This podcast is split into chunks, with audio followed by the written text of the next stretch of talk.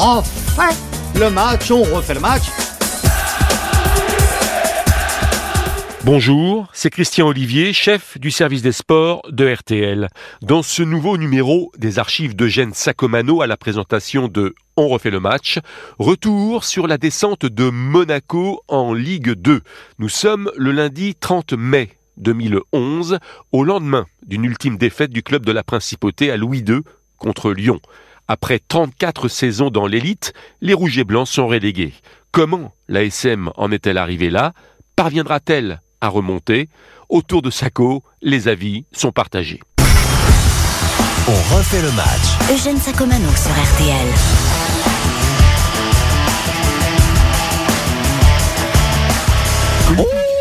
On refait le match, on refait le match. Et on va parler bien sûr de cette fin de championnat avec la dégringolade fatale de Monaco. Et puis cette place obtenue in extremis par les Lyonnais pour la Ligue des Champions, tour préliminaire. Nous évoquerons aussi la situation à Marseille. Nous parlerons des autres équipes qui étaient en danger et qui s'en sont assez bien tirées. Là, je pense notamment à, à Auxerre. Bref, il y a beaucoup d'actualités. Et nous reviendrons bien sûr sur la finale de la Ligue des Champions et les merveilleux joueurs du Barça. Alors on va commencer, il y aura pour ce on refait le match, Pascal Pro de RTL et ITL. Salut Pascal. Salut Eugène. Il y aura notre ami Verdez de François. Bonsoir Eugène. Hein, Verdez. Francesca Antoniotti. Francesca Antoniotti, ma chaîne sport et ITL. Bonsoir Eugène. Bonsoir. Il y aura, il y a déjà Vincent Macheneau de France Football. Bonsoir Eugène. Bonsoir. Et Régis Tesselin de l'équipe. Salut Eugène.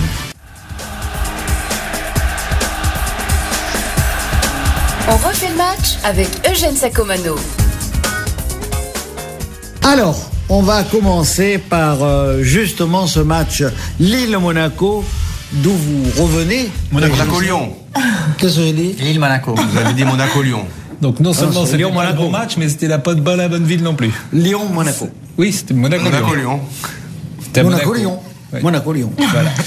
Oui, où Monaco n'a eu que ce qu'il a mérité finalement. Parce que bon, j'ai trouvé. il n'a pas mérité forcément sur le match d'hier. Non, mais sur le match Ça fait d'hier, cinq ans qu'il sur sur, sur le match d'hier, l'AS Monaco n'a pas n'a pas montré grand chose. Je trouve qu'ils auraient dû. C'était un match à prendre des risques. Il fallait pas regarder ce qui se passait à Nancy ou à Caen ou à Valenciennes. Il y avait 95 si, si Monaco voulait se maintenir, il fallait gagner à 95 Donc pourquoi n'avoir pas joué le jeu de la gagne, de prendre des risques, quitte à prendre un but en contre? Mais de toute façon, c'est comme ça que ça s'est fini. Donc j'aurais aimé voir l'AS Monaco, même si avec ses petits moyens, se jeter à corps perdu dans la bataille. Ils l'ont pas fait du tout.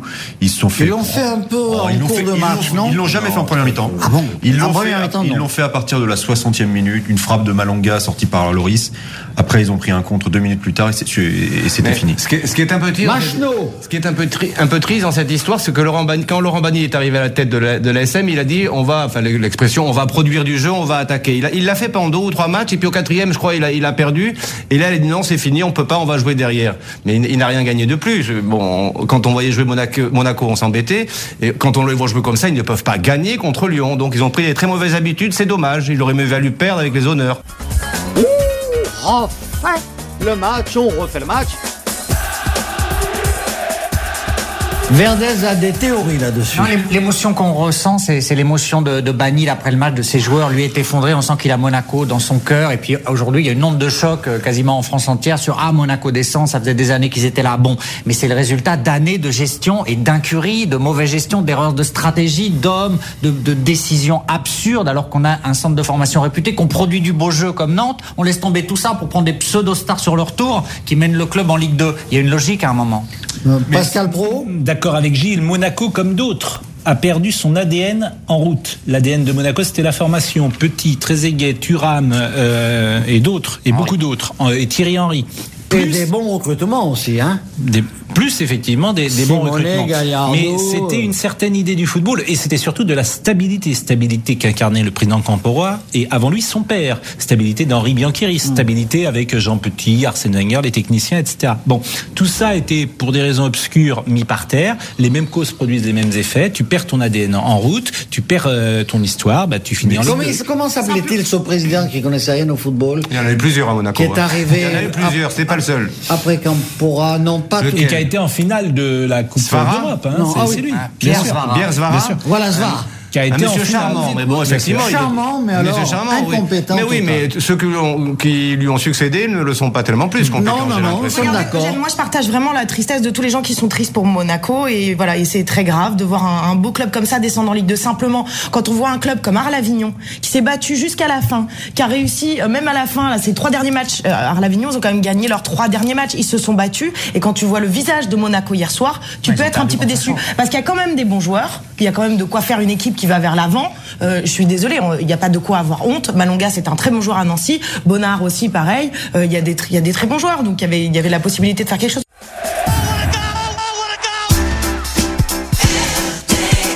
On refait le match. On refait le match sur RTL. Pascal Ce que Pro. ne comprennent pas toujours les dirigeants, c'est que le football, c'est quasiment une entreprise artisanale. Ce sont des techniciens.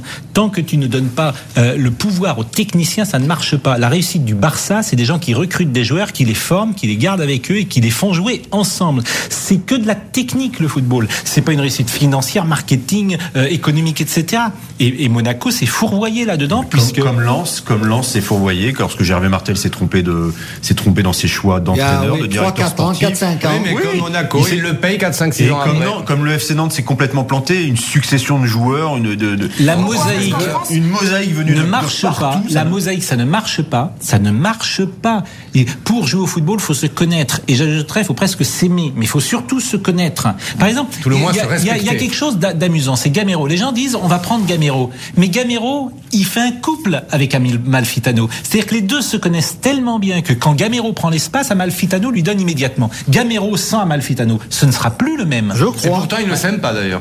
Ils se respectent, mais ils ne pas. Oui, oui, ce sera quand même Non, mais les deux joueurs, oui, Oui, oui, oui, sur Non, le mais dans le jeu, ils se trouvent. Mais Voilà, j'en suis sur le même pas terrain, sûr. le problème- dans la- Mais c'est ça le foot, c'est un sport co. Non, mais le problème de certains Français et, Oui, de, dis-moi. cer- et de certains dirigeants dans le football français, c'est qu'ils pensent que parce qu'ils aiment le foot, ils connaissent le foot. Donc, ils se, ils, se croient capables de pouvoir euh, recruter euh, des gens qui vont s'occuper, par exemple, du recrutement, qui sont des incapables. Parce qu'on peut pas être dans un club comme Monaco et ne pas euh, réussir à faire une équipe avec les sous que tu dépenses. C'est-à-dire, tu peux pas acheter un Mamadou Diarra et ne pas avoir à côté quatre joueurs qui fonctionnent ensemble. Ça a été ça l'erreur, c'est le mercato hivernal, c'est Diarra, les en- déjà en été avec Mbokani, là. Dieu Ouais, mais- merci. ouais, mais euh, l'hiver, 8 millions, c'était il la en Moi, fin. faut- je, je nuancerais même ce que dit, je nuancerais même ce que dit Francesca parce que je suis même pas tout à fait d'accord avec elle. C'est que tu peux faire une sélection, ça ne marchera pas. Faut du temps, faut que les gens Diarra, il apprennent. fait une il est resté six mois à jouer. Donc, Mais, euh, mais il faut que les gens apprennent, Ah oui. à, à grandissent, et c'est ce que fait Barça, etc. Autrement, ça marche. Alors, je ne veux pas dire quasiment pas. Parce que mais ça- faut du parce temps. qu'ils ne font pas confiance aux jeunes de toute Faut, façon. mais faut, faut du temps, faut voilà, tu mets des projets de 5 ans. Là, ils ont une équipe Gambardella à Monaco, mais qui la fasse grandir et monter. On refait le match. Eugène Sacomano sur RTL.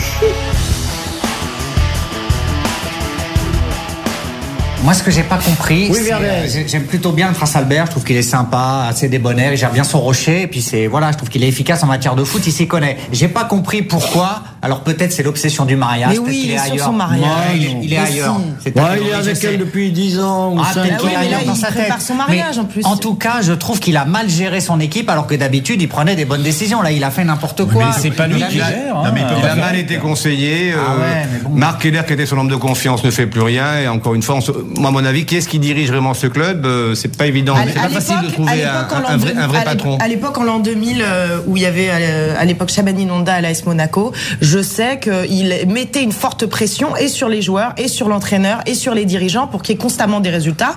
Et il avait fait un fonctionnement de, de primes euh, sur les matchs, euh, sur le, le classement à la fin de la saison. Il y avait une vraie, vraie pression. Il venait à l'entraînement. Enfin voilà, il était vraiment archi présent. Maintenant, est-ce qu'il l'est toujours maintenant? Je pense beaucoup. L'é- L'échec de l'AS Monaco, c'est aussi, c'est l'échec du changement d'entraîneur. Alors je dis pas que Guy Lacombe serait allé au bout du maintien en Ligue 1, parce que c'est loin d'être sûr. Mais quand tu changes d'entraîneur au mois de décembre, ou dans ces eaux-là. Tu sais que le nouvel entraîneur va pas refaire l'équipe avec les joueurs de son prédécesseur. Exemple Mathieu Coutadeur que Guy Lacombe avait Ne mis de prenez côté. jamais. Ne prenez jamais. Et tout d'un coup, Laurent Banide arrive, il fait jouer Coutadeur. Mais comment joue l'équipe? Comment l'équipe qui, qui avait ses repères sans Coutadeur a ses repères Mais avec Coutadeur Comment tu, tu, tu ne jouais pas tu, tu jouais sans Hanson et tout d'un coup tu jouais avec Hanson qui est défenseur mais- central. ouais. Et comment tu fais pour gagner des matchs? Tu as tellement raison, Régis, que cette saison, hormis Bordeaux, il y a trois entraîneurs qui ont été virés. Les trois entraîneurs, c'est Arles, Avignon, Lens et Monaco, et que ça n'a rien changé. Alors évidemment, les présidents sont démunis parce que quand ça marche mal, ils virent l'entraîneur. C'est la solution de facilité. Ça ne sert à rien.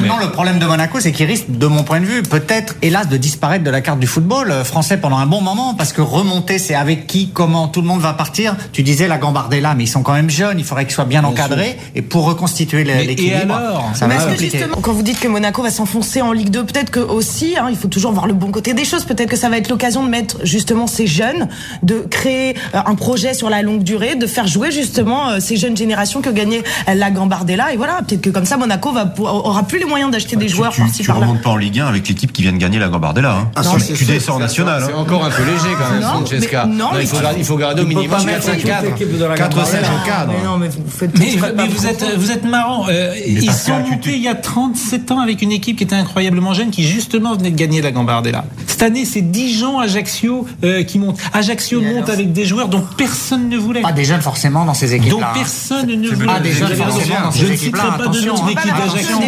Non, On mais tu as raison. Je, mais je, je ne citerai pas de nom d'Ajaccio. Il y en a auquel Pascal, je tu connais le championnat de Ligue 2. Ouais. C'est- c'est- c'est- C'est c'est un combat, c'est une guerre tous les week-ends. Tu gagnes pas avec des jeunes de 18 ans qui, qui tripotent bien la balle. Mais a priori, tu as raison. Bah voilà. A priori, t'as t'as raison. Moi, je cours pas ce risque à la place de A Monaco. je priori, cours pas tu as ce risque. raison, mais je me dis, bon, en revanche, pour revenir sur Monaco qui pourrait s'enfoncer, comme le dit Francesca, sur les 15 équipes qui sont descendues, les 5 derniers euh, championnats de Ligue 1, il y a 15 équipes qui sont descendues, quasiment aucune n'est remontée. Sedan n'est jamais remonté, Nantes euh, n'est pas remonté, Metz n'est pas remonté, Strasbourg n'est pas remonté, Le Havre n'est pas remonté. L'année dernière, les trois qui sont descendus, euh, Boulogne, Le Le Mans. Et Grenoble. Grenoble. Et Grenoble. Les trois ne sont pas remontés. National. quand tu vas en Ligue 2, tu sais pas quand tu reviens.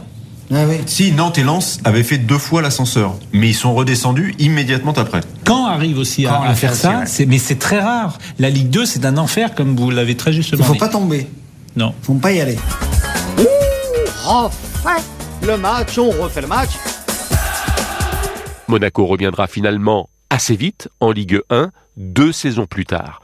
Merci d'avoir écouté ce grand moment de radio signé Eugène Sacomano. Si vous avez aimé, n'hésitez pas à en parler autour de vous, à le partager. Retrouvez On refait le match sur l'application rtl.fr et sur toutes les plateformes partenaires. Quant à moi, je vous donne rendez-vous tous les samedis de 18h30 à 20h dans On refait le match. À très vite.